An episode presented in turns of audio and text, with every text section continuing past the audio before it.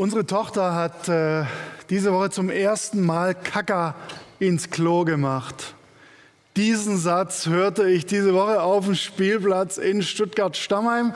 Ja, typische Spieli-Gespräche und wir haben es natürlich abgefeiert, ja, als ich da mit meinem Sohn war.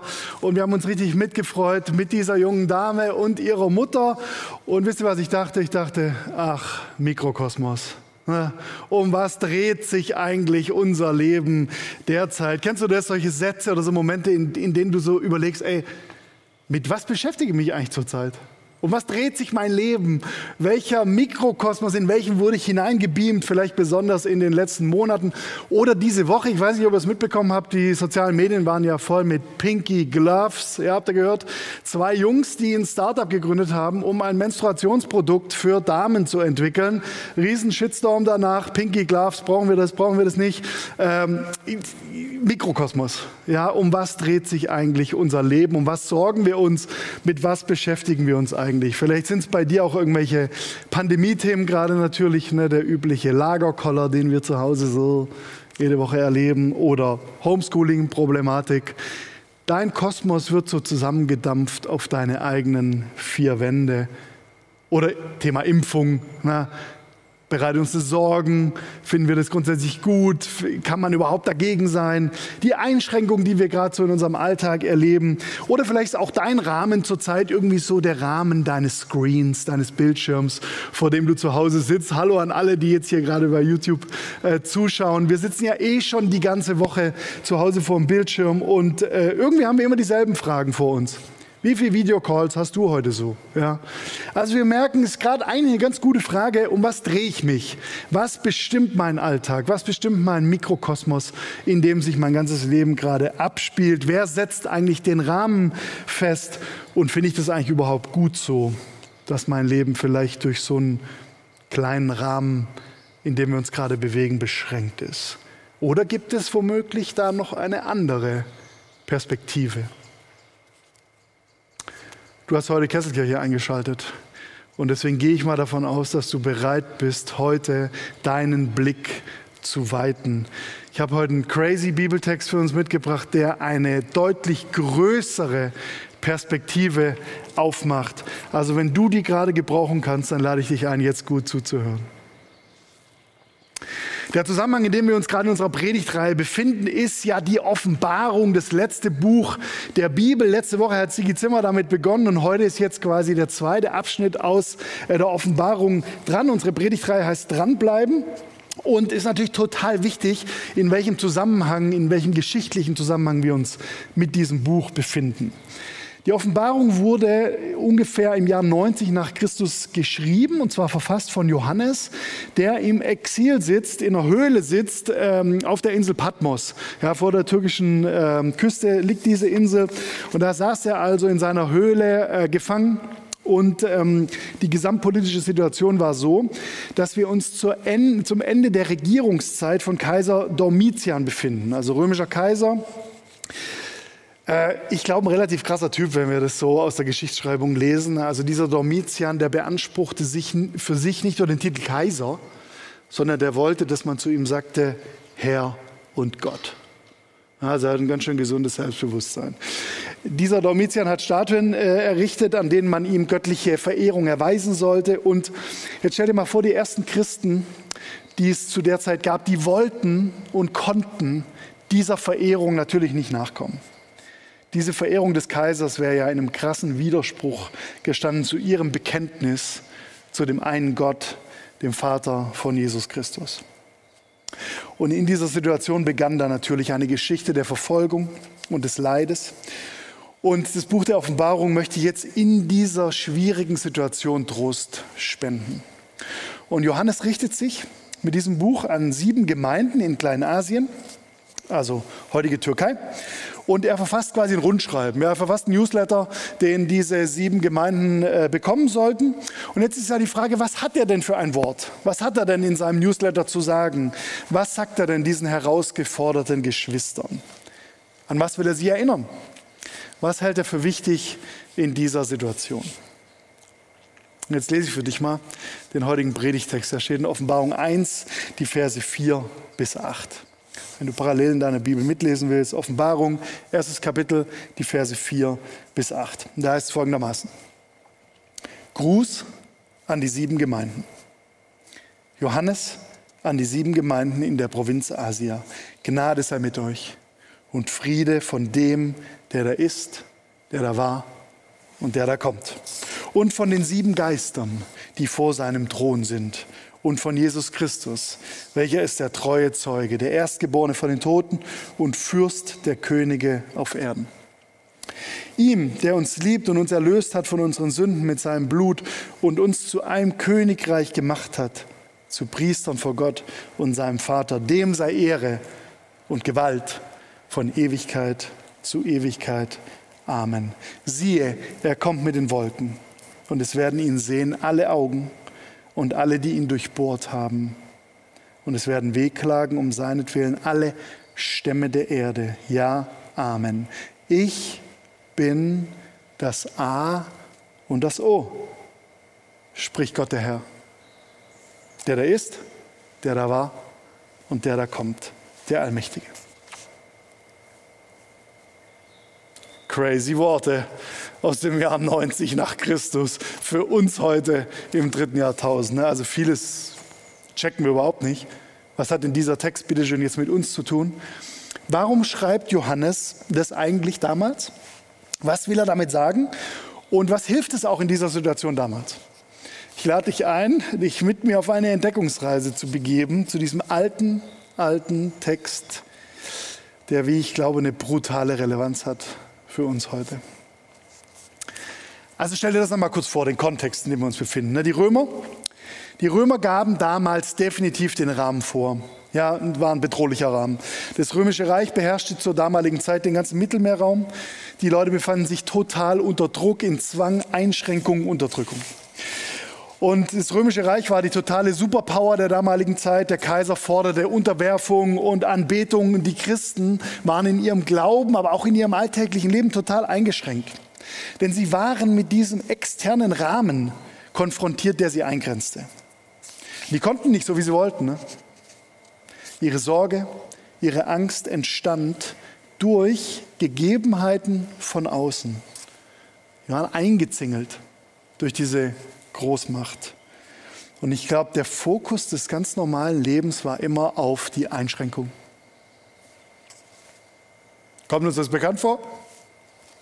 Das kennen wir doch aus unserem Leben. Ne? Also, dass wir uns irgendwie äh, in so einen kleinen Rahmen reingezwängt sehen. Ich weiß nicht, ob es dir auch so geht. Ja, unser Leben wird permanent bestimmt durch äußere Faktoren oder manchmal sagen wir auch durch Rahmenbedingungen. Unser Leben wird bestimmt durch Rahmenbedingungen. Durch Pandemierahmen zum Beispiel. Ne? Alles dreht sich darum, was darf man denn in diesem Rahmen, wo darf ich mich bewegen, wo darf ich hin, was darf ich tun, wen darf ich sehen, wen darf ich treffen, was ist sinnvoll auch erleben wir gerade ja zurzeit sehr stark. Aber das kennen wir eigentlich auch von anderen äh, Themen in unserem Leben. Ne? Unser Leben ist ja auch noch bestimmt zum Beispiel durch einen äh, Finanzrahmen. Was kann ich mir leisten, was kann ich mir nicht leisten? Bewegen wir uns hier innerhalb dieses Finanzrahmens bei uns? Oder äh, wir haben auch mal einen Zeitrahmen, wo wir denken, ah, ich habe jetzt so und so viel Zeit dafür und geben wir uns oft selber. Ne? Aber auch unser ganzes Leben hat ja einen Zeitrahmen oder einen Möglichkeitsrahmen. Welche Möglichkeiten habe ich? ein Ausbildungsrahmen. Was ermöglicht mir eigentlich meine Ausbildung? Das, was ich gelernt habe, was kann ich damit machen? Oder ein gesellschaftlicher Rahmen, in dem wir sind. Und äh, ich, höre in letzter Zeit immer öfter mal so einen Satz, ich weiß nicht, ob ihr den auch kennt. Ähm, die Hochzeit, die Trauung, die Party, die findet aus gegebenem Anlass im kleinen Rahmen statt. Haben wir auch schon gehört, ne? Irgendwie ist unser Leben voll mit Rahmen, die uns eingrenzen, einschränken und uns irgendwie auch dazu bringen, dass wir eine gewisse Enge erleben, enge Angst vielleicht auch und eine Begrenzung. Und vielleicht geht es dir auch gerade so, dass du denkst, ich, ich kann gar nicht mehr über diesen Rahmen rausschauen.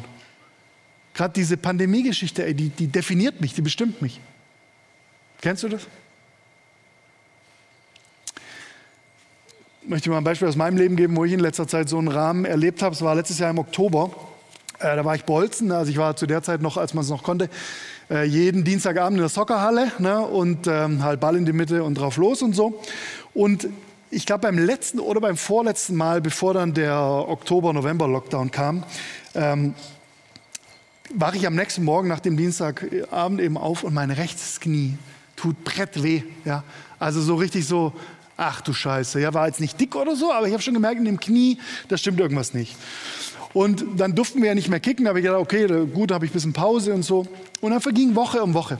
November, Dezember, das wurde nicht besser. Immer wenn ich mich hingekniet habe, habe ich so gedacht, ich kann mit dem Findus auf dem Boden gar nicht mehr richtig äh, spielen, gell, weil mein Knie so affenmäßig wehtut. Und ähm, habe gedacht, ja, es wird schon irgendwie wieder vergehen. Ich habe keinen Sport mehr gemacht, habe das geschont und nichts mehr, bin nicht mehr joggen gegangen und so. Habe ich ein paar Wochen so gemacht und habe immer gedacht, das ist ja irgendwie ein bisschen wie so ein Rahmen, gell, der mich eingrenzt. Ich mache manches gar nicht mehr, weil es halt wehtut. Ne? Und habe ich im Januar so gedacht, ah, geh vielleicht mal zum Doc. Ja. Habe im Februar mal gedacht, ja, mach ich mal einen Termin.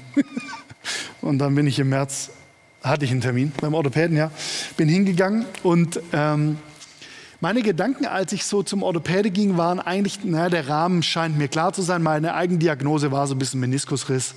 Ja, muss man, muss man halt operieren. Ja, dann darf man danach ein paar Wochen das Knie nicht belasten, hat irgendwie eine Schiene, läuft auf Krücken. Ich habe schon vor mir gesehen, wie mein Frühling und mein Sommer so ablaufen wird. Das war so der Rahmen, den ich hatte, als ich zum Orthopäde ging. Und ähm, dachte dann, schon eine Einschränkung, gell? lang nicht kicken, vielleicht äh, wirklich nicht so richtig bewegungsfrei in dieser Frühlings- und Sommerzeit. Da hat der Doc so das Knie geultraschallt und so und hat so ein paar Tests gemacht und dann sagt er, Herr Werner, wissen Sie, was es ist? Ganz normaler Verschleiß. Sie sind jetzt ja auch schon über 29. Beruhigen Sie sich. ich sag dir was. In dem Moment, als er diesen Satz sagte, da hat es auf einmal schon gar nicht mehr so wehgetan. Ich bin rausgelaufen aus dieser orthopädischen äh, Praxis und also, ja, okay, ganz normaler Verschleiß. Ja, okay, dann geht es ja eigentlich weiter. Ne? Also was manchmal braucht der Rahmen, an den wir glauben, so einen Realitätscheck. Manchmal muss es überprüft werden, ob das wirklich der Rahmen ist, in dem wir uns bewegen oder ob womöglich etwas ganz anderes für uns gilt.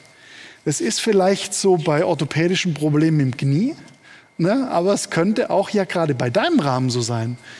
Welcher Rahmen engt dich eigentlich gerade ein?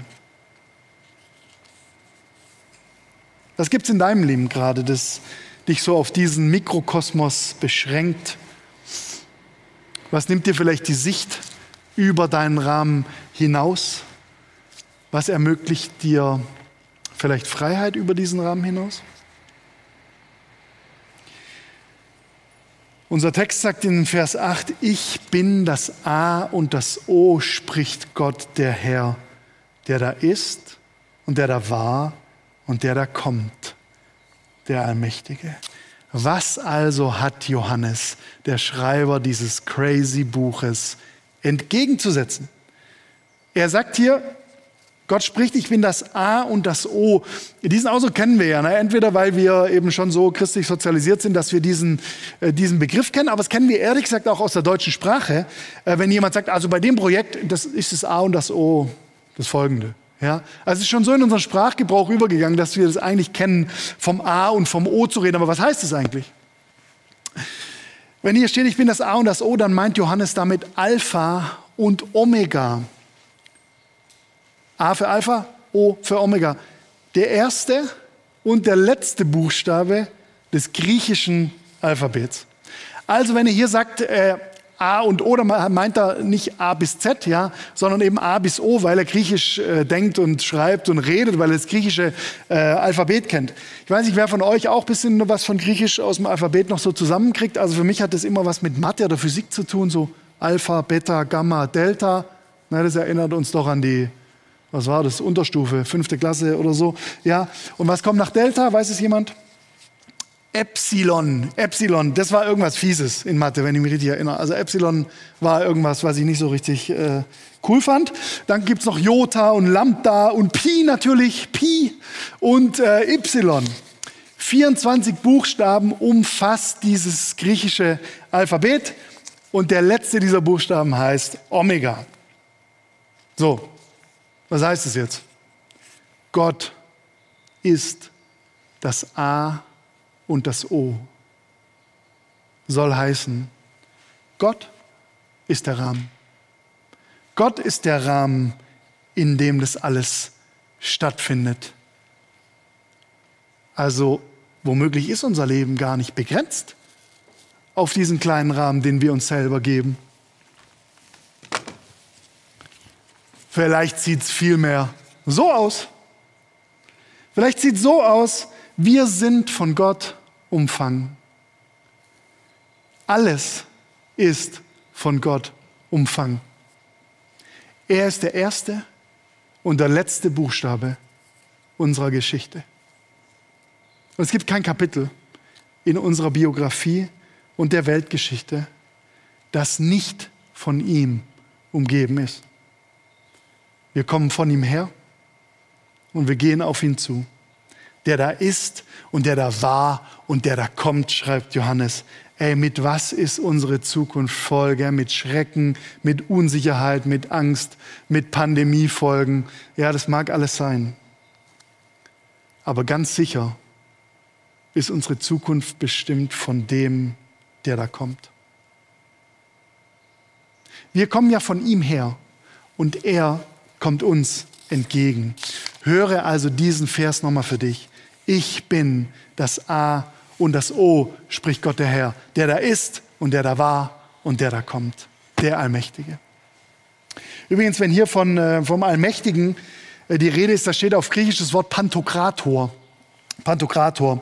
Und das meint auf Deutsch übersetzt der Herrscher über alles, ja, der Allesbeherrscher, aber es meint auch derjenige, der alles zusammenhält. Der Pantokrator ist der, der alles zusammenhält. Wenn sich deine Welt gerade so anfühlt, als würde sie regelrecht auseinanderkrachen, Gott hält sie zusammen wenn sich deine Beziehung vielleicht gerade so anfühlt, als würde sie zerreißen. Gott hat einen größeren Rahmen. Und wenn deine Scham vielleicht deine Seele gerade zum Zerbersten bringen will, Gott hält alles zusammen. Höre das heute mal für dich. Das bedeutet ja, weil Gott, weil Gott der große Rahmen unseres Lebens ist, kann uns kein anderer Rahmen letztlich einschränken. Weil Gott der größere Rahmen unseres Lebens ist, kann uns kein anderer Rahmen letztlich einschränken. Das schreibt Johannes diesen angefochtenen Christengeschwistern. Ey, euer Rahmen ist nicht die Bedrohung durch die Römer oder die Unterwerfung durch die römische Gesellschaft. Ihr seid in einem viel größeren Rahmen. Und das können wir heute auch für uns hören. Ey, steckt dein Rahmen doch nicht zu klein. Gott ist größer. Ich ermutige dich, lebe doch bewusst in diesem Rahmen dieses Gottes, der dich umgibt, der dich umfängt, der dich liebt. Noch ein Beispiel aus meinem Leben, wo, wir das, wo das manchmal deutlich wird, irgendwie, wo so zwei Rahmen miteinander konkurrieren. Äh, so Thema meine Ausbildung. Ich weiß nicht, ich bin jetzt ähm, in dieser Kirchenwelt da öfter unterwegs. Gell? Da wird man, wird man immer gefragt, ja Herr Werner, was haben Sie denn, was haben Sie denn gelernt? Was ist denn Ihre Ausbildung? Ne? Äh, kam jetzt öfter mal zur Sprache so das Ding, dann sage ich eigentlich, ja, ich bin Schlagzeuger. Gell? Ich habe mal Musik studiert, aber eigentlich nicht mal an der Musikhochschule, sondern an einer privaten Schlagzeugschule. Dann kommt immer die Frage, ja und sonst? Da sage ich, ja okay, äh, ich habe noch Abi. Äh, ja und sonst? Da sage ich, ja, ich habe noch Seepferdchen. Na, Seepferdchen habe ich auch noch. Ich weiß nicht, wer von euch Seepferdchen gemacht hat damals im Schwimmunterricht, eine vierte Klasse wahrscheinlich. Versteht ihr ein bisschen? Meine Ausbildung, meine persönliche, die taugt für gar nichts, ehrlich gesagt. Jetzt sieht es aber irgendwie so aus, als hätte Gott irgendwie einen größeren Rahmen als meine Ausbildung. Ne? Schon seit langer Zeit arbeite ich trotzdem in dieser Welt. Ja? Und äh, ich durfte 20 Jahre hier äh, in Jesus-Treff und Kesselkirche mit dabei sein bei dieser Gemeindegründungsbewegung und bei ähm, den, den ganzen Entwicklungen auf diesem Weg. Durfte da arbeiten und heute darf ich sogar in der evangelischen Landeskirche in Württemberg arbeiten. Also verstehst du, Gott hat anscheinend einen größeren Rahmen als den, den wir Menschen manchmal anlegen. Weil Gott der große Rahmen unseres Lebens ist, kann uns kein Rahmen dieser Welt im letzten einschränken. Höre diese frohe Botschaft für dich. Höre dieses Evangelium von heute. Und noch was gilt. Aus diesem Rahmen, aus diesem Gottrahmen, da kannst du nicht fallen. Und diesen Rahmen, den kannst du nicht sprengen. Wenn Johannes schreibt, Gott ist das A und das O, da meint er, dass unser Anfang und unser Ende von Gott bestimmt sind. Wie gut ist es, das zu erkennen? Ich möchte mal was fragen. Welchem Rahmen glaubst du eigentlich gerade so? Also in was steckst du denn gerade so drin? Vielleicht glaubst du dem Rahmen äh, deiner Umstände, ne? das, wie es dir gerade so geht wie dein Leben von außen bestimmt wird, welchen Einschränkungen du dich hingeben musst. Oder vielleicht denkst du auch an den Rahmen aus deiner Familie oder deinem Umfeld. Das, was die über dich denken, bestimmt dich. Das, was, wie die dich geprägt haben, bestimmt dich. Vielleicht denkst du bei Rahmen auch irgendwie so an deine Vergangenheit. Das, was du erlebt hast. Ein Trauma oder eine Verprägung irgendwie so, dass das dich bestimmt. Und manchmal denkst du bei Rahmen vielleicht auch einfach an dein Schicksal, so wie es dir gerade geht. Ey, warum ich? Warum passiert mir das? Oder vielleicht ist dein Rahmen einfach nur dein eigener Kopf, der dich auf dich beschränkt, auf deine Gedanken, auf deine Sichtweise. Wer darf eigentlich deinen Rahmen abstecken? Ich glaube, wir glauben sehr oft an den falschen Rahmen in unserem Leben lass dich doch bitte nicht festlegen durch den Rahmen deines eigenen Mikrokosmoses, sondern öffne deine Sicht. Öffne deine Sicht für den Herrn des ganzen Kosmos. Ich glaube, es ist im Endeffekt deine Entscheidung, in welchem Rahmen du dich bewegst, welchem Rahmen du glaubst. Überleg mal kurz in die kommende Woche. Ja, heute ist Sonntag, morgen geht alles wieder so los. Welcher Rahmen wartet auf dich? Und an welchen Rahmen glaubst du vielleicht fälschlicherweise?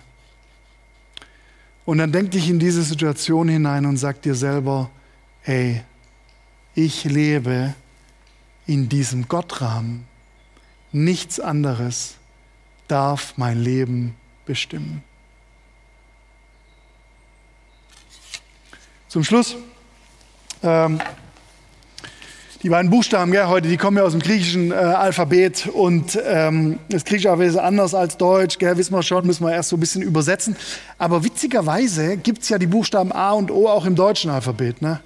Und für uns, wenn wir A und O sagen, dann drücken diese beiden Laute meistens ein Erstaunen aus. Ist nicht witzig, ne? wenn wir Ah und Oh sagen, dann staunen wir über was, was uns widerfährt, was uns begegnet. Ich glaube, unser Text heute ist für dich eine Einladung zu staunen. Staune in deinem Alltag über die Größe des Rahmens Gottes für dich. Und erinnere dich in deinem Alltag, du lebst in einem viel größeren Rahmen.